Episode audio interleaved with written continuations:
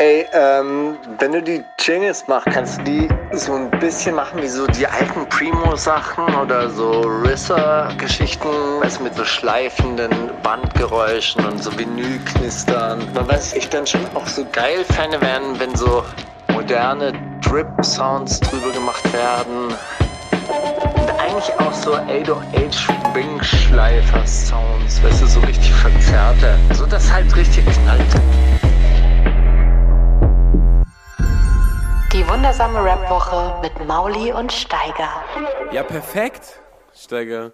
Wir sind heute tatsächlich in einer kleinen Zwischenausgabe. Wir haben die Sendung von heute auf nächste Woche verschieben müssen, weil wir uns heute gar nicht sehen dürfen. Und ich dachte, Gastempfang, äh, wenn einer von uns nur zugeschaltet ist, haut irgendwie auch nicht so richtig rein. Alles klar, wer wäre denn heute als Gast gekommen? Wollen wir das spoilern? Nee, das machen wir schön nächste Woche dann. Äh, holen wir das nach, oder? Das ist ja dann auch eine Überraschung für mich. Ich finde das ja immer gut. Ach so, weißt du das nicht? Doch, das habe ich doch erzählt, oder nicht? Ja, ich bin immer so, so schlecht und manchmal habe ich das Gefühl, dass wenn ich so tagelang an diesem Computer sitze, dass dann mein äh, Gehirn richtig Matsche ist. Hast du gerade viele Office-Tage hinter dir? Na klar, habe ich meine Homeoffice-Tage hinter mir, weil wir sind ja immer noch in der Endphase des Buches. Die streckt sich Ach ja jetzt. so. Weißt du so, kennst du diese Abgabeter Abgabetermine des Dann handelt man Albums, irgendwie noch eine Woche raus werden? und so und dann denkt man sich, okay, jetzt noch mal eine Woche rein. Genau, und dann hat das Presswerk auch erst wieder eine Woche später Zeit und denkt man, ah, okay, gut, hey, da kann ich ja noch was machen auf jeden Fall. Und dann äh, Arbeit dehnt sich immer so lange aus, solange man Zeit hat. Übrigens, das ist eine Regel. Ja? Also wenn du für die Vorbereitung dieser wundersamen Rap-Woche nur eine halbe Stunde Zeit hast, dann hast du nur eine halbe Stunde Zeit und dann klappt das auch. Wenn du aber den ganzen Tag Zeit hast, dann dauert diese Vorbereitung Ja. auch einen ganzen Tag. Wie zum Beispiel heute. Hast du heute den ganzen, also ich muss auch sagen, es ist wirklich eine Woche, in der super viel passiert ist und wir haben uns da echt Das ist eine, eine Woche, in der überhaupt nichts passiert ist, habe ich den Eindruck Was? gehabt. Ja, was also ich geht? weiß nicht, ob du mitbekommen hast, dass Kanye komplett auf äh, Instagram freidreht und einfach einen Kampf nach dem nächsten irgendwie antritt. Das ist komplett wild. Der ist jetzt ähm, Kid Cudi und Kanye ist ja eh so eine ewig lange Liebesgeschichte und auch immer mal wieder äh, haben die ihre On-Off-Phasen, aber jetzt gerade ist auch so, ach so, du bist friends with you know who, das ist so äh, das englische Pendant zu der, dessen Namen nicht genannt werden darf, bei Harry Potter auch. Also so, es ist, du bist runter von meinem Album und dich will ich da auch gar nicht mehr drauf haben. Der ist mit so. Bushido befreundet? Total irre. Da ist auch super viel passiert in der Ecke. Und dann hat diese Woche auch noch äh, Testo, aka Henrik Bolz, sein Literaturdebüt gegeben, was ich innerhalb von zwei Tagen da durchgesuchtet habe. Das war komplett verrückt. Also ich habe eine, eine turbulente Woche hinter mir. Für die Buchpremiere oder für das Erscheinungsdatum des Buches hat irgendwie Henriks Agentur, hat da das Soho-Haus gemietet und wir waren in so einem Dachloft irgendwie über der Stadt, weißt du. Alles innerhalb eines extrem limitierten Rahmens, weißt du, nur ganz so best of both worlds. 2G nur plus ganz, plus. nee, ganz, ganz, ganz beliebte Rapper, die schon mal irgendwie in Weißartikeln vorgekommen sind und natürlich Creme de la Creme der Literaturszene. Da hat man da irgendwie unter sich in diesen elitären Kreisen. Ja, schön. Äh, freut, freut mich ja für dich, dass du angekommen bist, also in der Mitte der Gesellschaft. Ich hoffe, dass du dann auch zur Bundespräsidentenwahl Mhm. eingeladen warst, als einer der 1200 Wahlmänner und Frauen. Und äh, gehörst jetzt also dazu. Schön. Äh, danke, dass du überhaupt noch diese Sendung, Sendung mit mir machst. dadurch, dass es als Hörbuch rausgekommen ist, habe ich es dann immer, äh, wenn ich nicht lesen konnte, weil ich gerade irgendwie gelaufen oder gefahren bin, habe ich es weiter gehört und andersrum und bin da total durch, durchgesprintet und habe das richtig aufgesogen. Hast du da schon reingelesen? Ja, ich habe, äh, wie gesagt, ja letzte Woche schon reinlesen dürfen oder äh, ein bisschen, ein bisschen davor und äh, die zwei, drei, vier Seiten, die ich da so quer gelesen habe, die haben auf jeden Fall, äh, die hatten diese Sogwirkung. Ich konnte das auf jeden Fall ganz gut nachvollziehen, was du da gerade erzählst. Also der, die Sprache ist ja relativ direkt, Ja. oder? Also so, so, so wie ich das so, so einschätze. Und es ist eine Aneinanderreihung von wilden Suff- und Drogenexperimenten äh, äh, Experimenten und Episoden, oder? Also es wird da kein großer, also es geht da nicht groß darum, eine, eine chronologische Geschichte zu erzählen, sondern eher so an, an sehr spezifischen Situationsschilderungen irgendwie sich entlang zu hangeln und so ein Gespür dafür zu kriegen, wie das war, irgendwie in dieser Zeit in, in Stralsund aufzuwachsen. Es war natürlich dann, waren dann doch andere Beschreibungen, als ich die jetzt irgendwie mit meiner Jugend hätte abgleichen können. Aber so ein, so ein Grundton, der über den, der sich durchs ganze Buch durchzieht, ist so dieses, ja, Hauptsache hart sein und Hauptsache irgendwie nicht abkacken in der Gruppe und alle mobben sich gegenseitig immer so ein bisschen und gucken dann so, wer, wer gibt als erstes nach und dann haut man auf den halt drauf oder so.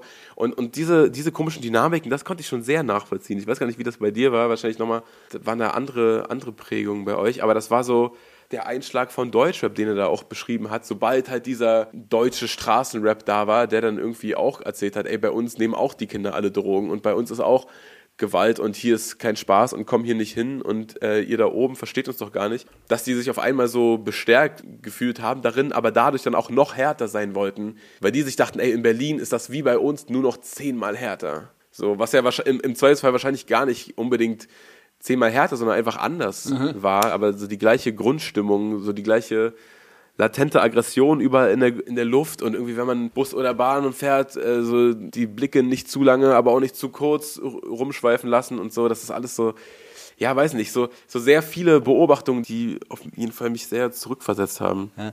Also ich habe ich hab zu dieser Beschreibung, die du jetzt gerade abgeliefert hast, habe ich zwei G Gedanken, die mir da in den Kopf gekommen sind. Also erstens, in meiner Jugend war das tatsächlich auch so, dass wir sehr, sehr hart zueinander waren, aber natürlich nicht auf so einer körperlichen Ebene, sondern ich war in so einem intellektuellen Kreis und diese Leute haben sich auf eine ganz, ganz verrückte Art und Weise gedisst untereinander. Okay. Also so saßen dann irgendwie zehn Leute beieinander und keiner hat mehr sich getraut, irgendwas zu sagen, weil sofort irgendwie so eine rhetorische Replik kam wie, ja, das haben wir doch in den 70er Jahren schon ausdiskutiert, darüber brauchen wir nicht mehr reden. Das war, das war auf so einem ganz ja. ekelhaften, pseudo-intellektuellen Niveau, wo ich auf wirklich schon Leute weinen hab sehen, ja, wie, wie, die, die, die sich dann gegenseitig fertig gemacht haben und in Stuttgart hat sich dieser Freundeskreis so ein bisschen formiert und ich glaube, wir haben uns alle wahnsinnig was darauf eingebildet, schwarze Rollkragenpullover zu tragen und Existenzialisten zu sein.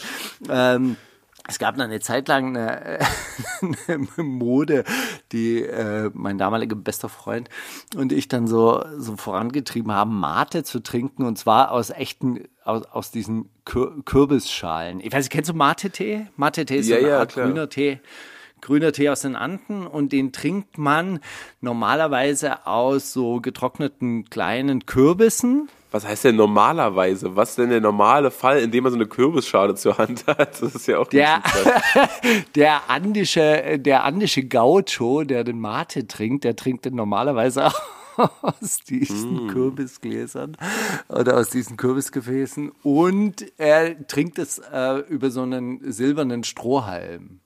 So, also das, so viel zur Härte. Das war, das war auf jeden Fall auch. Man hat sich da sehr viel drauf eingebildet, dass man hart zu sich ist und hart zu anderen und irgendwie intellektuelle Schnitzer dann äh, komplett bestraft. Aber das ist ja auch eine, also ich meine, das ist dann lustig, weil das ist ja eine ganz andere, oder ist ja genau das Gegenteil von dem, was Henrik da beschreibt. Er, so zum Beispiel, ja, das, das war irgendwie peinlich, auch gute Noten zu haben, so dann, dann lieber mal eine, eine Vier kriegen zwischendurch und mal lieber gar nicht mehr mit der Schule beschäftigen, dass man da nicht dasteht wie so ein Streber, der irgendwie gleich immer alles weiß oder noch schlimmer lernt und so. Ne, das ist so, ja, glaub, das ist ja genau der Gegenentwurf irgendwie gewesen, aber die, die Parallele ist, dass Kinder irgendwie so Bock haben, sich zu behaupten und so eine Hackordnung herzustellen irgendwie. Ja, ja. ja ich glaube, um schulischen Erfolg ging es uns gar nicht genau und jetzt ist mir der zweite Gedanke natürlich noch eingefallen, das war natürlich, das war, als du gesagt hast, ah, die in Berlin, die sind noch zehnmal härter.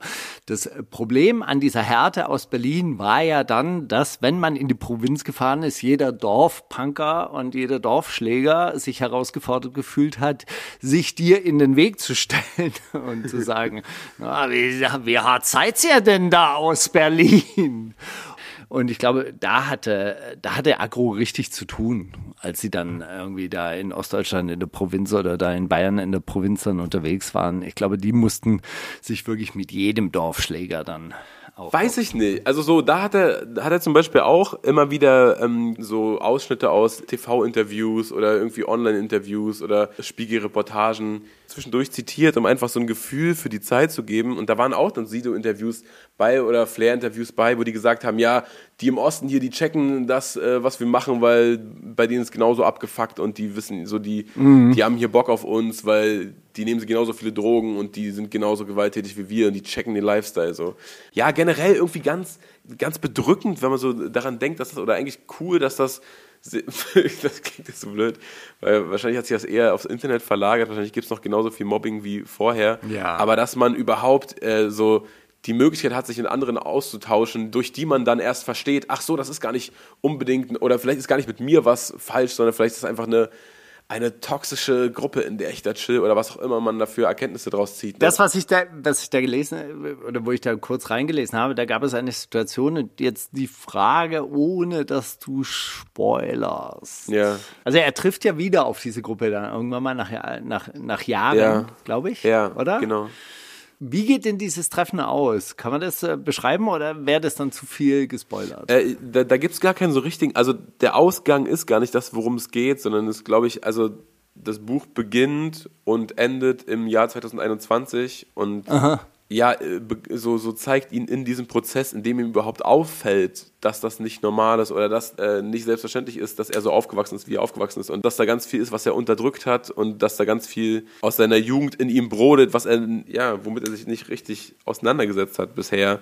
Und dieses Buch hat es dann halt getan. Was auch ganz krass ist, wie, wie viele Zeilen aus diesem Plattenbau-Song von, von ihm, der ja auch aus der, auf dem ersten Album war, wie viele Zeilen man dann erst wirklich versteht, dass die wirklich eins zu eins so gemeint waren. Oder das, das ist mir jetzt ganz oft so gegangen äh, beim Lesen, dass man, dass man Texte, die ich eigentlich ganz anders interpretiert habe, so irgendwie dann doch okay, das war seine Sicht der Dinge. Das war jetzt gar nicht, dass er irgendwie irgendeine Gruppe beschreibt, bei der er das irgendwie anprangert, sondern das waren seine eigenen Stories teilweise oder so Sachen, die in seinem Umfeld passiert sind.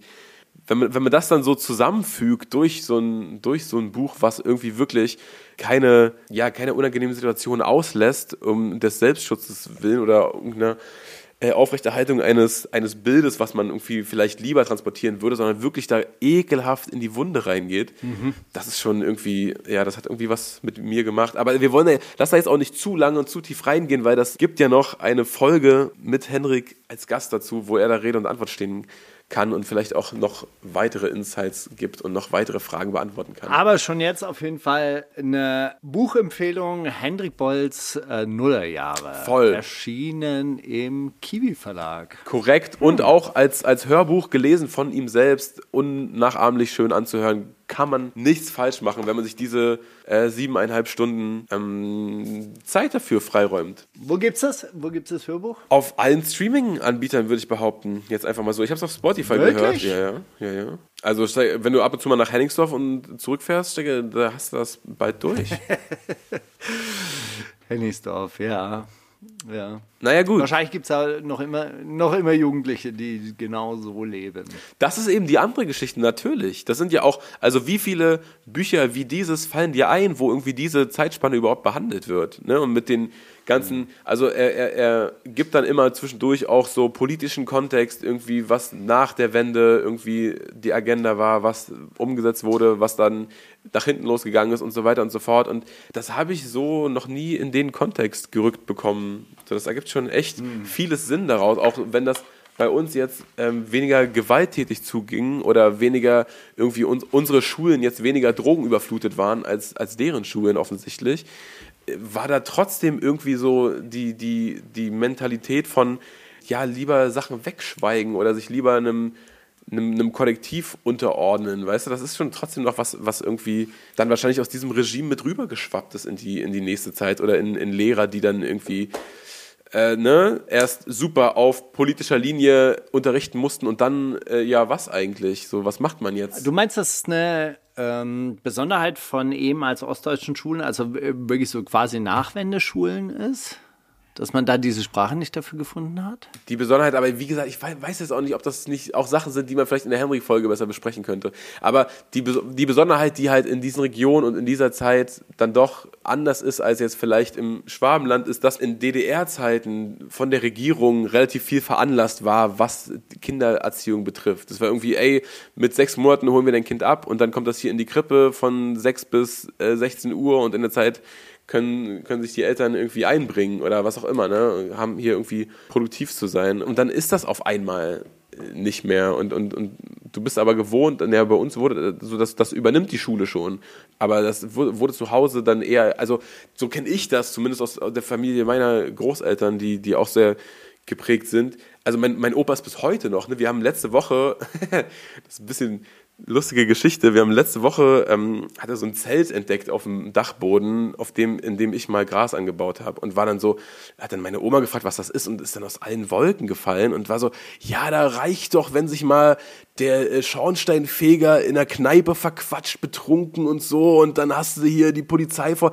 Dann weißt du, guck mal, das ist so die, die Stasi-Geschichte, ne? Da reicht, wenn du mal betrunken einen Honeckerwitz in der Kneipe machst und dann hast du am nächsten Morgen welche vor der Tür, aber das ist ja nicht, mehr, also das ist nichts, was real passieren würde jetzt. Wenn du irgendwie einen Witz in der Kneipe machst über, also keine Ahnung, worüber du Witze machen müsstest, damit jetzt irgendwer vor der Tür steht, das ist ja völliger Quatsch. Das ist ja super fern, aber das war damals halt Realität, weißt du, und das kriegst du, glaube ich, nicht so raus und dann verschweigst du nicht nur politische Sachen zu Hause vielleicht oder ne, denkst dir, ehe sich irgendwie eins der Kinder verquatscht, die sind noch nicht so alt, dann, dann redet man vielleicht generell ein bisschen, geht nicht so ins Eingemachte, weißt du? Oder Also ich habe meine Demo nicht veranstaltet und die Polizei war da. ja, okay, du, du bist auch, du willst es auch wissen, Alter. Ach so, jetzt machen wir ja Opfershaming oder was? Glaube ich, Spinner. Nee, ja. Also ich, ich verstehe aber, ähm, was du meinst, aber nichtsdestotrotz, ich glaube, Gras auf dem Dachboden in so einem Zelt anbauen, da, äh, da könnte schon so mancher Schutzmann Interesse dran haben, da mal vorbeizugucken. Ja, und jetzt sag mir mal, aber wenn das, wenn das sechs Jahre her ist, so wel, welcher, also was soll jetzt ein Schornsteinfeger denken bei einem leeren Zelt und dann verquatscht er sich in der Kneipe betrunken? Also das, das ist mir, das klingt mir sehr nach Stasi-Prägung so und nicht nach einem, nach einer irgendwie real begründeten Angst. Ist ja auch egal. Ist da noch Gas drin? Nein, natürlich nicht. Ja. Nee, das machst du ja auch nicht mehr. Das ist ja gut.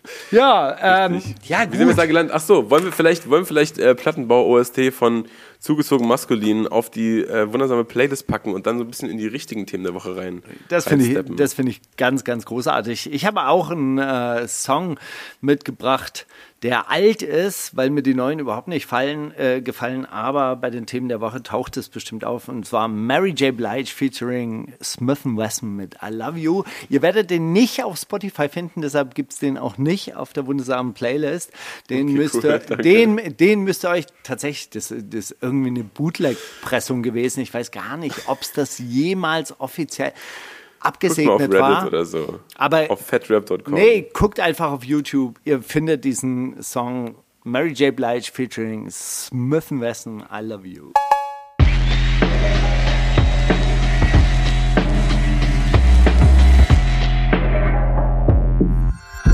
Die Themen der Woche. Hast du die Halbzeitshow gesehen, zufälligerweise? Sonst hättest du ja jetzt wahrscheinlich nicht Mary J. Blige rausgeholt, oder? Ich habe sie tatsächlich nicht gesehen, aber ich habe äh, Beschreibungen darüber gelesen und deshalb kann ich mir ungefähr vorstellen, was da passiert ist. Es war ein Best-of der Dr. Dre, Snoop Dogg und Eminem Songs plus auch einem Überraschungsgast mit äh, 50 Cent, der ja auch wieder von der Decke hing. Ich glaube, er hat aber sein T-Shirt angelassen, weil er nicht mehr so super in Form ist wie damals, als In the Club rauskam, oder? Also den Eindruck hatte ich. Das war auf jeden Fall ein bisschen witzig, ja, dass so, ich glaube 19 Jahre, vor 19 Jahren kam das raus, irgendwie so ear- Wirklich? early Schon 19 2003, Jahre her? ja, möchte ich meinen. Oh Gott. Das ist so witzig, wenn man so 19 Jahre später so ein, so ein End, End, also wahrscheinlich ist der 40 mittlerweile, oder? End 30, Anfang 40. Ich denke mal, der ist schon Mitte 40. Das kann auch Soll ich sein. nach- Ich hätte gedacht, der war so. ich Ja, doch, stimmt. Der wird so ein, Anfang 20 gewesen sein damals, oder? 50 Cent? Wie alt ist der? Das war auf jeden Fall ein witziges Bild, wie der so Das war ja schon seine zweite Karriere. Der ist 1975 geboren, der ist 46. Nein, okay, das ist ja wirklich super witzig. Wusstest du, dass, äh, dass 50 Cent vor seiner Schießerei-Karriere, als er so angefangen hat, so zu nuscheln und seinen Mund nicht mehr aufzumachen, wegen seiner Kieferverletzung? Dann ging's los. Da ging es erst los und vorher hat er gerappt wie Guru. Wirklich? Ja, es gibt so ganz alte Aufnahmen, also ganz ein ganz altes Album von 50 Cent und dann klingt der eins zu eins wie Guru von Gangster. Lustig. Okay, und Dr. Dre ist schon 56 oder was? Ach, Herr Jemine. Das ist ja super krass. Ja, da, ich muss sagen, ich habe mich am Anfang sehr darauf einlassen können. Irgendwie dann, das fing so direkt an mit. Äh, Hast du das Snoop- direkt angeguckt? Nein, ich gucke doch keinen Super Bowl, Alter. Weit kommt's noch? Aber ich habe diese, diese Halbzeitshow wird ja immer einzeln hochgeladen auch. Ja. 50 Cent, der von der Decke hängt, und dann irgendwie ein bisschen Luft holen muss, als er wieder runterkommt und so. Das ist schon alles irgendwie witzig gewesen und auch irgendwie cool. Aber die Dramaturgie, irgendwie dann erst Kendrick dahin zu hauen, der so ein super live-flummi ist und irgendwie in alle Richtungen gleichzeitig springt und total viel Energie drin hat und dann danach Eminem, der nochmal den äh, Lose Yourself spielt und so, das hat dann so ein bisschen abgenommen nach hinten und dann ganz am Ende nochmal Still Dre von einem mit 50-jährigen Dr. Dre und alle singen immer das Still mit. Das war irgendwie ein bisschen ja, nicht so, der, nicht so das große Finale dann. Mhm. Hätte man denen doch einfach so Mitte 2000er die Show gegeben, weißt du, das, da wäre das doch alles irgendwie auch cool gewesen. Ja. Aber hat sich keiner getraut, da musste dann Katy Perry oder so, weißt du, das traut man sich dann erst immer ein paar Jahre später. Ja, Trotzdem auch irgendwie schön, dass in Amerika sowas irgendwie weißt du, wenn man hier irgendwie die Mit-50er auf die Bühne schickt, da wäre das, wär das auf jeden Fall nicht Dr. Dre und Snoop Dogg. So, das ist schon auch, muss man schon auch sagen. Das sind Luxus. Nee, da würde das dann, Meckern auf hohem Niveau. Da würde dann Hartmut Engler von Pur auf der Bühne stehen und. Mit Shindy. die Bietigheim Connection. Klar. Ah, hätte auch was. Wäre auch schön.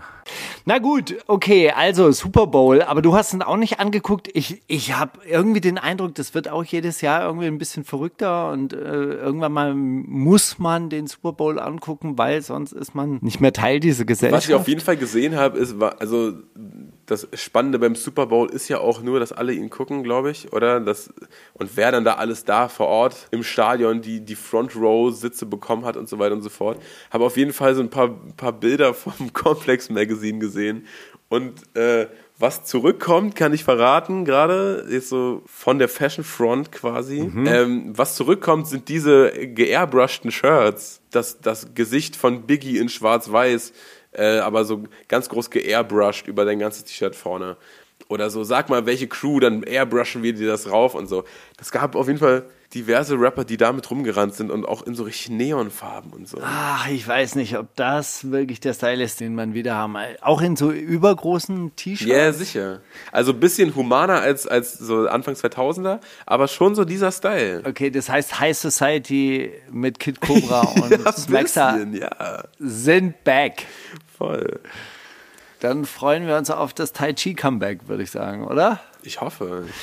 Ähm, ja, aber hast du die Warnung noch von Ice-T mitbekommen, der alle Super Bowl-Besucher aus dem Rap-Zirkus vorgewarnt hat? Oh nein, ist er in der Schwurbelbubble, Ice-T? Nee, nee, überhaupt nicht, okay. sondern er hat einfach gesagt so, ey, Leute, wenn ihr hier vorbeikommt, es gibt so und so viele aktive Gangbanger äh, in L.A., und zwar, du darfst jetzt raten, ich habe ein kleines Ratespiel draus gemacht, Gott. wie viele aktive Gangbanger gibt es, Gangmember und Gangbanger gibt es laut Ice-T in LA? LA hat vier Millionen Einwohner und er hat geschrieben, passt auf, play it safe. Und wenn ihr hier ankommt und euren Reichtum zeigt, es gibt so und so viele Gangbanger, die nur darauf warten, euch auszurauben. Wie viele sind's? 10.000? 50.000, 100.000 oder 300.000? Oh Gott. 100.000. 100.000. Ja, komm. 100.000 auf 4 Millionen. Sonst müsste er keine Warnung aussprechen. Auf 4 Millionen Einwohner. Nee, er spricht von 50.000 aktiven Gangmembern. Ah. Muss man aber dazu sagen, das ist, also meine, meine Heimatstadt. Inzidenz von. also ich, ich glaube, 50, wenn 50.000 Corona-Fälle auf 4 Millionen Einwohner, dann hätten wir eine richtig hohe Inzidenz.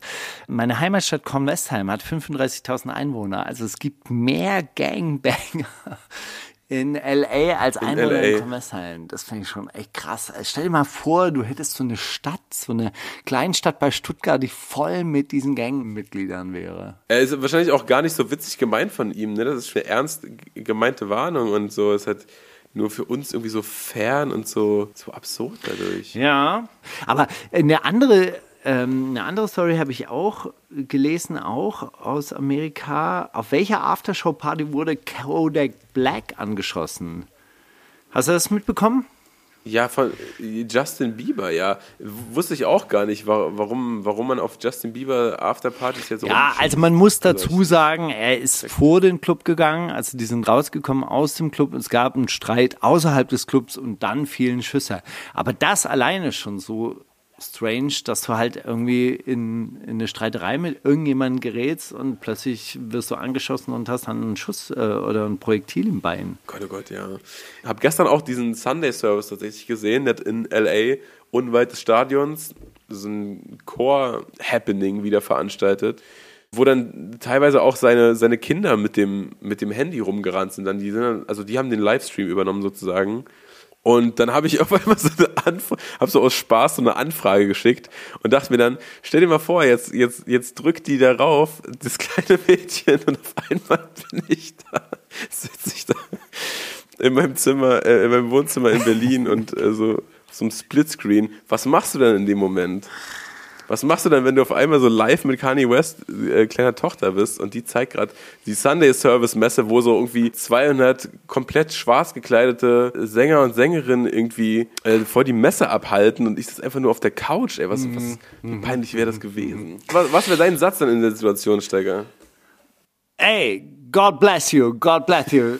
Thank you for this special service. Greetings from Germany. God bless you. Oder einfach einreihen und, und, und seiner Rolle gerecht werden. Finde ich gut. Crazy. Aber letzte Woche warst du noch Team Kanye. Ach, Team, Team. Das alles. Ich finde es eh, find's eh witzig, was er da abzieht, aber es ist natürlich auch irgendwie drüber. Und also muss ja auch gar nicht sein. Ich freue mich einfach nur auf das Album, um ehrlich zu sein. Na gut, das Tragische an der Sache ist, und deshalb kann ich sowas halt wirklich schwer ertragen, es, er ist ja offensichtlich krank, oder? Also, äh, also und das ist ja ein Ausdruck seiner, seiner Krankheit und das ist ja nichts, was er jetzt steuert oder irgendwie als Witz inszeniert, sondern das ist ja Ausdruck von wahrscheinlich auch einer tiefen Verzweiflung und eigentlich am liebsten würde ich ja sagen, oder am besten wäre ja für ihn, irgendjemand nimmt ihm das Handy weg und sagt halt einfach, okay, lebt es aus, aber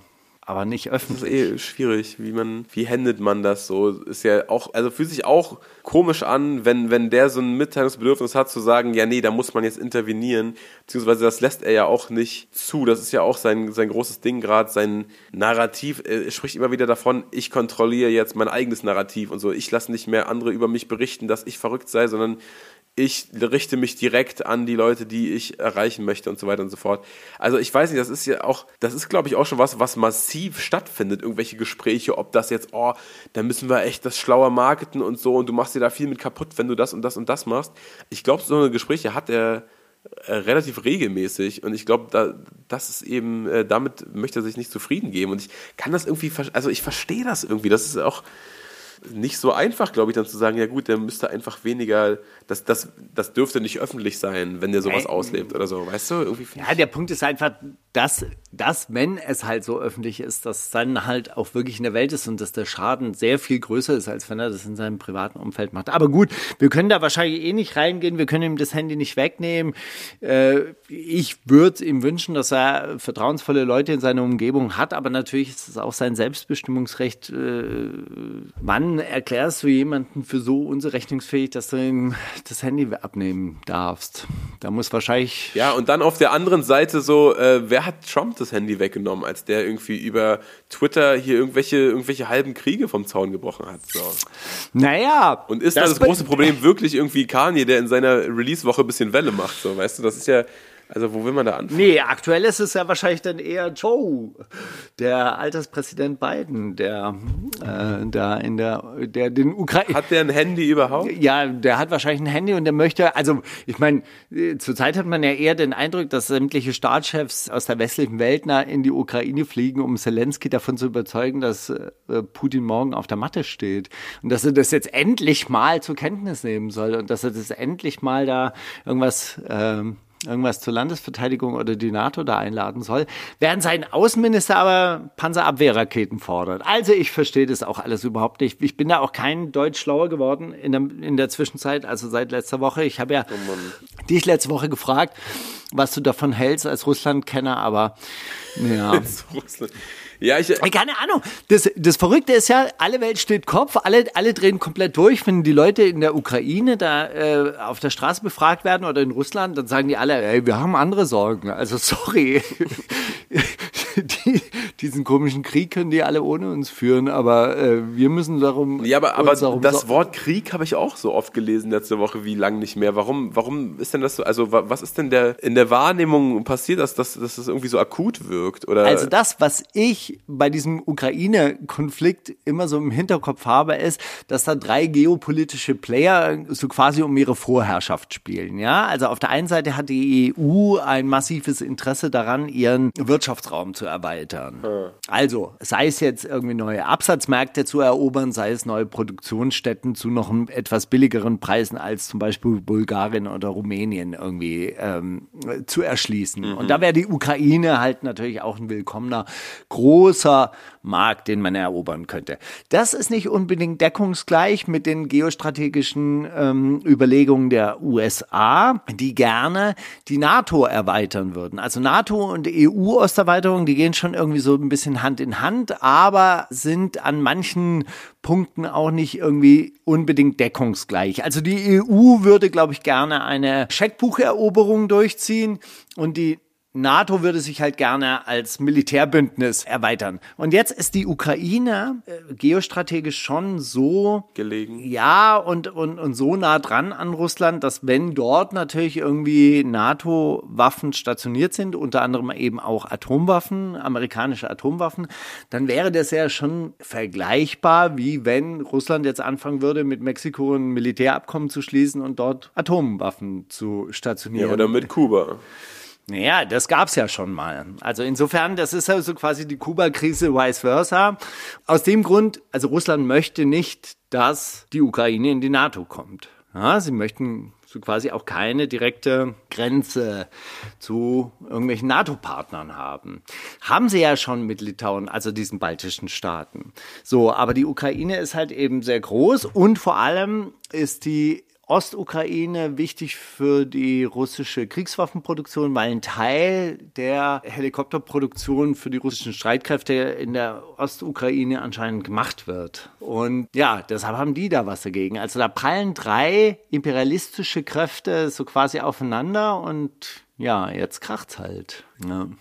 Hey, aber gibt's noch eine Rap-News? Äh, es, es gibt, also es gibt eine News, ich habe mir so ein bisschen, bisschen Rap-News im Schnelldurchlauf äh, reingezogen und eigentlich alles relativ belanglos und auch so, boah, Leute, das könnte eine News von vor drei Jahren sein, also das ist doch alles Samariter-Shit, doch wieder mit Kollega. Was ist das für eine News? So, was was soll ich damit anfangen, Alter? Aber, aber, gab dann auch eine News, die erst ein bisschen äh, langweilig angefangen hat. Äh, irgendwie, ja, bla, Sinan G bezieht jetzt Stellung zu Bösemann. Irgendwie Bösemann hat, also so, ne, News, die, wo du denkst, okay, was soll, wo bin ich da gerade, in, in was für einer Zeitschleife bin ich hier gefangen, was soll das alles überhaupt sein? Und dann wird es aber auf einmal interessant und sagt er, ja, zum Thema Bushido, der, der hat ja jetzt hier auch seinen sein, sein Prozess immer beteuert, dass ihm das alles leid tut, aber sitzt immer noch auf dem Geld von diesen ganzen unrechtmäßigen Machenschaften, die die da am Laufen hatten.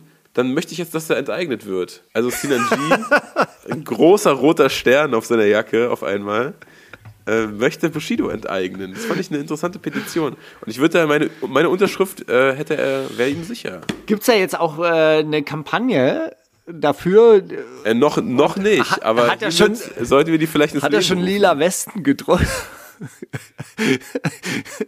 gedruckt und gibt schon die Bushido und Co. enteignen. Ja, das habe ich, das habe ich, das habe ich überhaupt nicht gelesen. Wo hat er denn das gesagt? Er hat nicht gesagt enteignen offensichtlich. Er hat nur gesagt, ja, äh, äh, ich möchte, dass ihm dann Geld weggenommen wird. Ich habe Zeit. So, aber das muss jetzt langsam mal angegangen werden, dass dem das Geld weggenommen wird, was er da so. Man muss dazu sagen, das gibt's ja.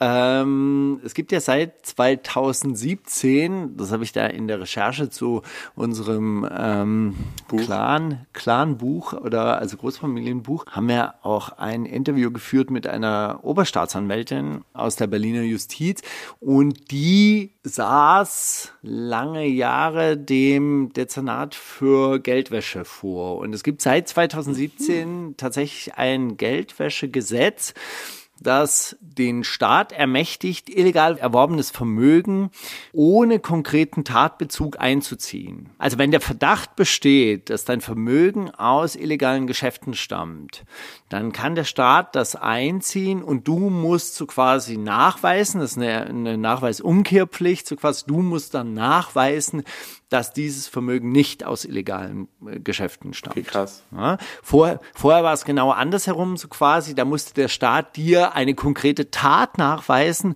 und sagen, guck mal, aus dem Geschäft hast du dieses Vermögen erwirtschaftet. Ja, ja, ja. ja. Also oder aus diesem illegalen Geschäft. Und das wurde, das wurde tatsächlich umgedreht.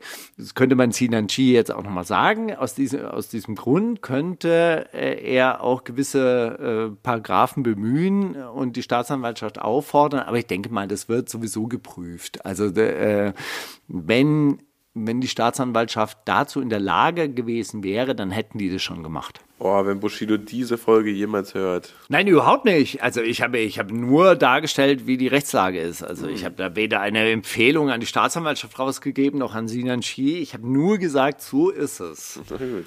Möchte ich an dieser Stelle bitte festhalten. Ja, also Bushido und Co. enteignen geht wohl in die erste Runde jetzt langsam. Da, da müsste ich auch noch mal einen kleinen Nachsatz machen. Also ähm, die Verhandlungen von Deutsche Wohnen enteignen und äh, zusammen mit der neuen Koalition und der neuen Regierung hier in Berlin, die gehen ja jetzt dann äh, langsam in so eine Expertenkommissionsrunde und so weiter und so fort.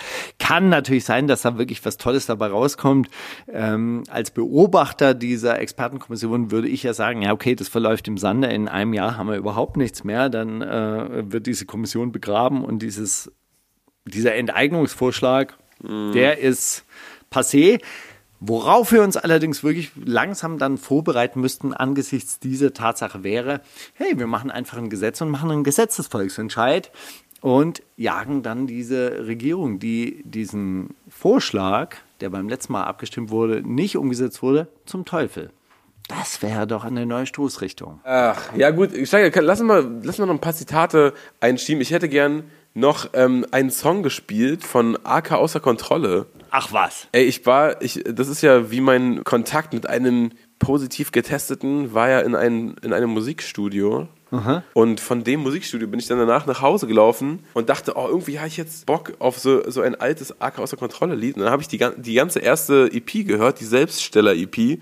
Und muss sagen, fünf Songs einfach äh, genau auf den Punkt getroffen, was, was, warum die damals so ein Hingucker waren. Weißt du, dieses ganze Blitzeinbrüche und Ja. wer sitzt am Lenkrad und brettert in den Apple Store und Ja. so Geschichten. 200 Kilo Tresore rausrupfen aus irgendwelchen Juwelieren und so. Das haben die schon so sehr, sehr geil äh, da auf den Punkt gebracht. Und ich würde gern, ich will alles ähm, auf die Playlist packen, weil das irgendwie, ich weiß nicht, einfach ein geiler äh, Einbruchsrap. Ja, hoch, hochlebe die fünf Minuten Arbeitswoche. Ja, ja. Ich rate, Zitate, Zitate, ich rate, ich rate. Ja, ja, ja. So, ich habe äh, Zitate von unserem alten Classic-Co-Autoren äh, Albert aus Japan, aus Mailand bekommen. Und der hat geschrieben, Moin Mauli, Moin Steiger. Ein alter Gedanke, der aber nie in der Sendung war, soweit ich weiß. Manchmal fällt es mir schwer, Musik zu hören. Ich will von niemandem hören, von welcher Marke die Jeanshose und aus welchem Geschäft die Schirmmütze ist. Mich interessiert auch nicht, auf wen ihr wütend seid oder wer schuld ist, wie hart es damals auf der Street war und wie viel Mehl ihr in eure Nase stopfen könnt. Ich denke viel nach über viel zu große Themen, über die Gesellschaft, die Umwelt, Geld, Politik, Gefühle, die Zukunft, Geld, Digitalisierung, Geld und vor allem, nein, nicht Geld, sondern aber Kunst. Dazu ein paar Zitate. Ihr verliert beim Blick aufs große Ganze die Details aus den Augen. Ich bin euer Mikroskop. Neuzeit-Philosoph. Kreuzberg bis zum Tod. Sagte das Damien Davis. Glaubt das tatsächlich von sich? Freakshow Kautz. Philanthrop. Sadi Zataza Galapagos Gent. Dickerchen Dickerchen. Belasch. Redet sich ein, den Durchblick zu haben. Oder PTK. Auch ihm rutscht gelegentlich mal ein Song über das große Ganze raus. Das ist schwer. Aber ich glaube, es ist PTK. Ist komplett richtig. Yes! Ihr wisst, ich habe eine Schwäche für pathetische Musik, kritische und politische Mucke, der Soundtrack zur Revolution. Wenn dieser Star eloquent auf dem Beat das formuliert, was ich auch als Problem der Welt, der Gesellschaft oder des Systems sehe, dann balle ich die Faust in der Tasche und fühle mich endlich mal verstanden. Niemand wird davon umgestimmt oder überzeugt, ich fühle mich bloß kurz verstanden und deswegen konsumiere ich das. Aber diese Musik macht mich auch unglücklich. Überall um mich herum werden Traumgesellschaften und völlig unrealistische Weltbilder propagiert und langsam dringt durch, dass nicht die Symptome wie Angst und Hass das Problem der Gesellschaft sind, sondern eben nur Symptome dessen. Sinnvoll zu bekämpfen wären Ursachen und dafür bräuchte es eben auch komplexe Ansätze. Ich bin permanent überfordert, was förderlich ist, äh, will ich jetzt lieber Bio kaufen und für bezahlbarere Lebensmittel kämpfen? Will ich bezahlbaren Wohnraum haben und in einem teuren Yuppie-Viertel wohnen, um nicht noch mehr Schaden anzurichten? Und wen interessiert das überhaupt? Was mache ich? Und was denke ich? Wie denken eigentlich die anderen alle? Ich weiß, was sagen Zahlen schon über Qualität aus? Trotzdem glaube ich, wir können von Zahlen und Statistik lernen und unsere jeweilige Bubble reflektieren.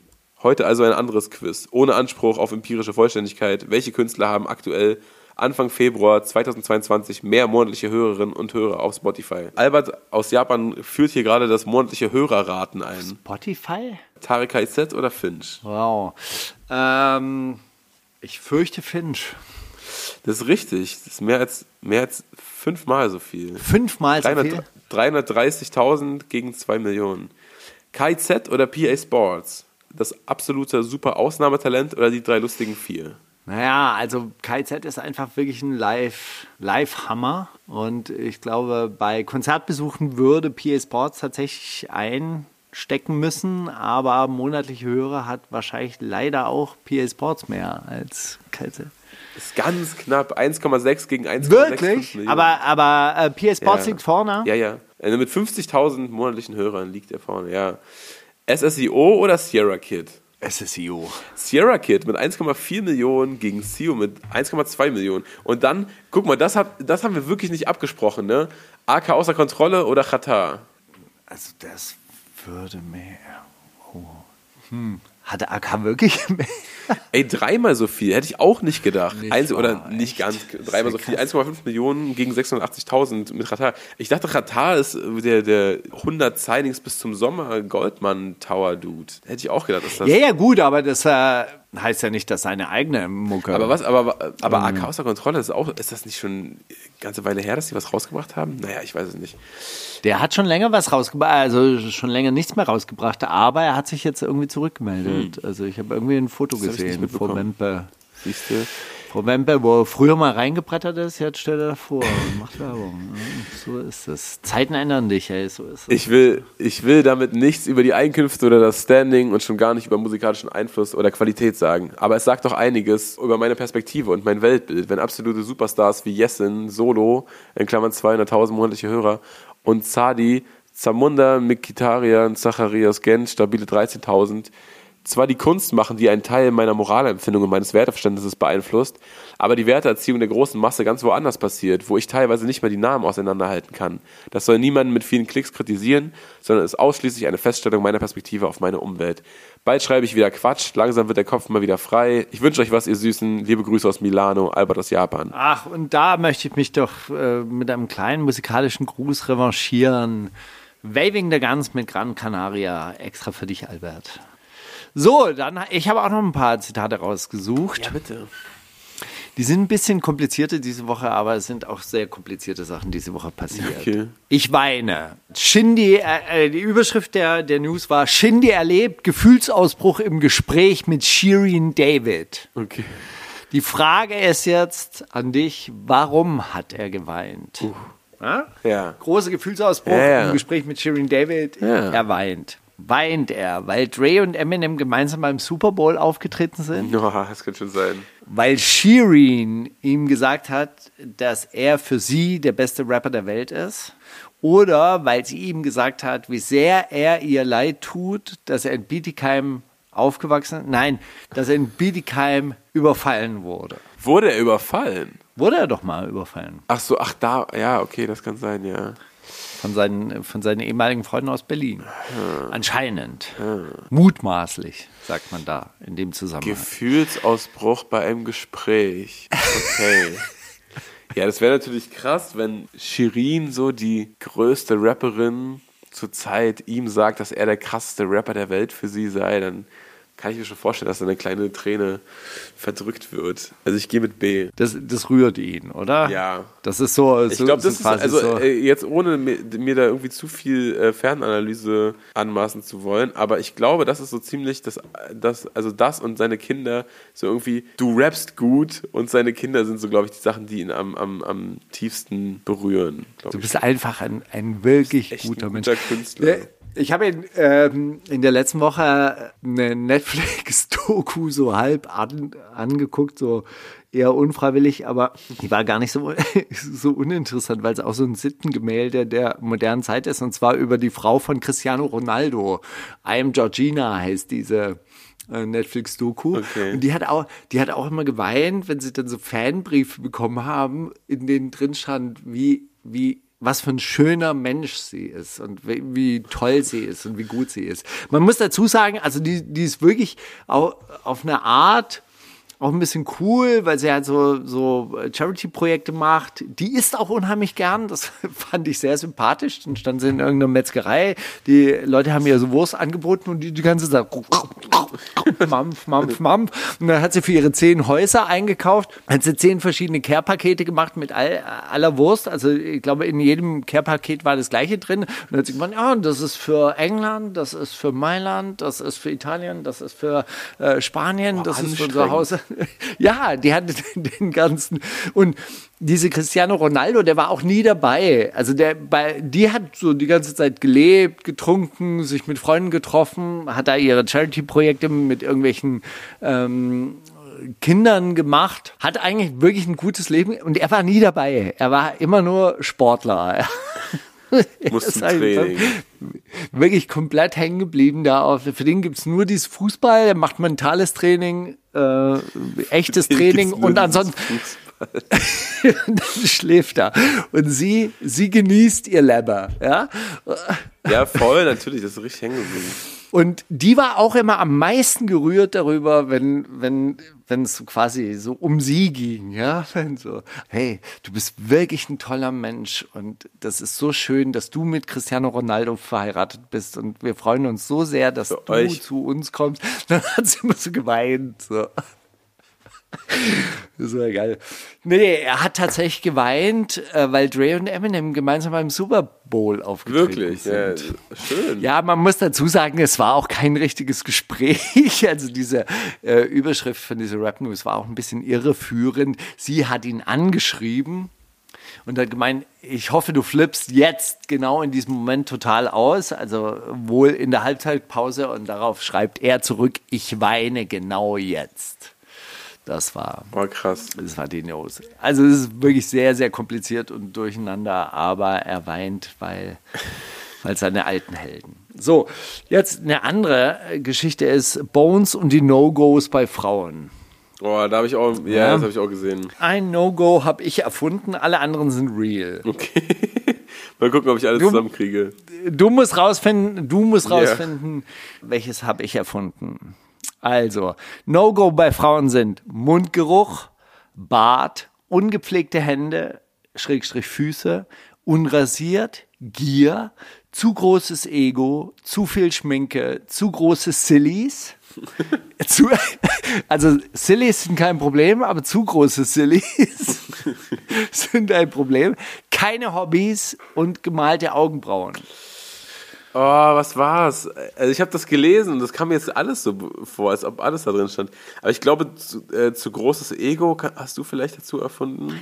Oder die Augenbrauen, eins von beidem. Log ein. Ja, was logge ich? Ja, okay, jetzt hast du mich.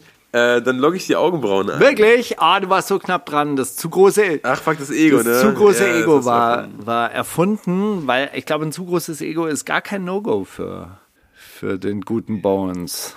Ich glaube, in so Kategorien denkt man dann nicht. Aber Sillies nervt schon, wenn die zu groß sind. So, dann habe ich noch eins, ja? Hör zu. Ich habe mit ihm vor kurzem telefoniert, vor zwei, drei Wochen. Ganz entspannt, haben ein bisschen geredet, bisschen auch gelacht. Das war wegen einem Thema, was da war im Hintergrund, haben wir gesprochen. Hat das gesagt, Joe Biden über sein Telefonat mit Wladimir Putin, Anna-Maria Fercici über ihr Telefonat mit Arafat Abu Chaka Niemals. oder Sinanji über sein Telefonat mit Mois. Die haben da auch gelacht, ein bisschen über was im Hintergrund. Ja, ja, ja doch, das war dann wahrscheinlich Sinan G. Ja, klar, das war Sinanji. Jetzt auch übrigens auch, auch vorhin bei diesen äh, Rap, als ich mir kurz ein paar Rap-News reingezogen habe, dieser Asche postet einfach so eine Grafik mit allen Rappern, die er beleidigen wird auf seinem Album. Was ist da los auch? Das ist so geil absurd. Einfach so, vor, wie so statt Tracklist einfach so gleich zum, zum Thema kommen, was eigentlich interessiert. Komm, wer wird erwähnt? Und das wirkt dann auch alles so zusammengewürfelt und so gecastet. Ich check's gar nicht, was, was da die Agenda ist. Aber gut. Das weiß ich Egal. auch nicht. Wer weiß das, weiß das ich schon. auch nicht. Aber ich habe ich hab noch einen kleinen äh, Musikwunsch und Oh ja, zwar würde ich gerne von Teacher spielen. Mhm. Die hat einen neuen äh, Song rausgebracht und zwar ist der von unserem guten alten Freund Totze mitproduziert worden Ja. und der Track heißt Reise und ist vom Sou- von der Soundästhetik ganz anderes, was man von Teacher gar nicht erwartet hätte. Krass.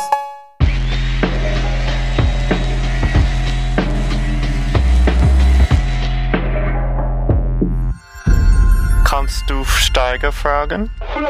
Ich habe diese Woche noch eine, eine Frage an dich, die da lautet: Was ist dein dringlichster Input? Ich meine, man verliert das ja manchmal aus den Augen. Äh, und dann denkt man sich, ja, oh, was, das ist auch alles irgendwie nicht so richtig spannend, was ich hier mache. Aber dann stößt man wieder auf irgendein Thema und dann denkt man sich, oh Gott, ja, ich, in jeder freien Minute ziehe ich mir das jetzt rein. Hast du gerade sowas? So einen richtig dringlichen Input? Ja, ehrlich gesagt habe ich wirklich sowas. Und zwar ähm, gucke ich mir jetzt gerade wieder verstärkt so Trainings- und BJJ-Videos an.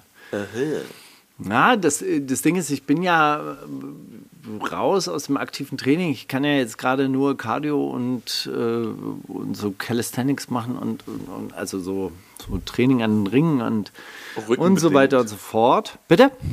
Rückenbedingt. Nee, nicht rückenbedingt, sondern Impfstatus bedingt. Das ist ja, ist ja zurzeit nicht, nicht machbar. Ich kann ja wirklich Ja, nicht trainieren. Thema Ausgrenzung. Gehen. Ich will mich nicht beschweren. Es ist selbst gewählt. Ja, aber ich trage diese Last gern. Thema DDR 2.0. Wie auch immer, auf jeden Fall ist gerade nicht, äh, nicht machbar und ich habe jetzt wieder ein, ein, ein Buch entdeckt von Hansel Gracie über äh, How to Use BJJ oder äh, irgendwie so ein fun fundamentales BJJ-Werk. Und von Bruce Lee gibt es irgendwie den, das Tao, das Cheat Kondo. Und äh, jetzt guckt man gerade wieder so verstärkt BJJ-Videos an. Und dann bist du so richtig, wenn, wenn du nach Hause kommst und du weißt, oh geil, jetzt habe ich noch hier eine Stunde, bis ich was machen muss. Ja. Komm, wieder ein bisschen BJJ und dann, dann trainierst du so vorm Screen mit oder was? Nee, das nicht, aber ich, ich merke halt einfach, wenn ich mir diese Videos angucke und dadurch, dass ich diese Bewegungen halt kenne und dass ich das Gefühl kenne, wie das sich anfühlt, das, hy das hypt mich tatsächlich richtig so. weißt du, ich, ich gehe so mit, so diese, die, die, diese Bewegungen, so, so, so quasi, ich sitze dann so angespannt vor dem, vor dem So Bildschirm und dann So fange ich in halt, Muscle Memory äh, empfindest du das nach. Genau, und dann, äh, dann fange ich an zu schwitzen und dann denke ich mir, oh, oh, oh, die Position, ah, richtig scheiße, richtig scheiße, wie kommt der da jetzt raus? Ah, ja, genau. Speziell. Ich glaube, das sieht, äh, sieht auch sehr lustig aus, wenn ich BJJ-Videos angucke.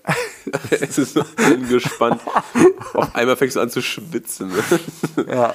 Wirklich gut. Ja, ja, das habe ich, das habe ich gerade, das habe ich gerade auch wieder entdeckt, weil irgendwie macht mir, macht mir das Freude, so quasi so zusätzlich als mentales Training. Weißt du, Essen, Schlafen, richtiges Training und dann mentales Training, ein bisschen BJJ. Wie Cristiano Ronaldo. So sieht's aus.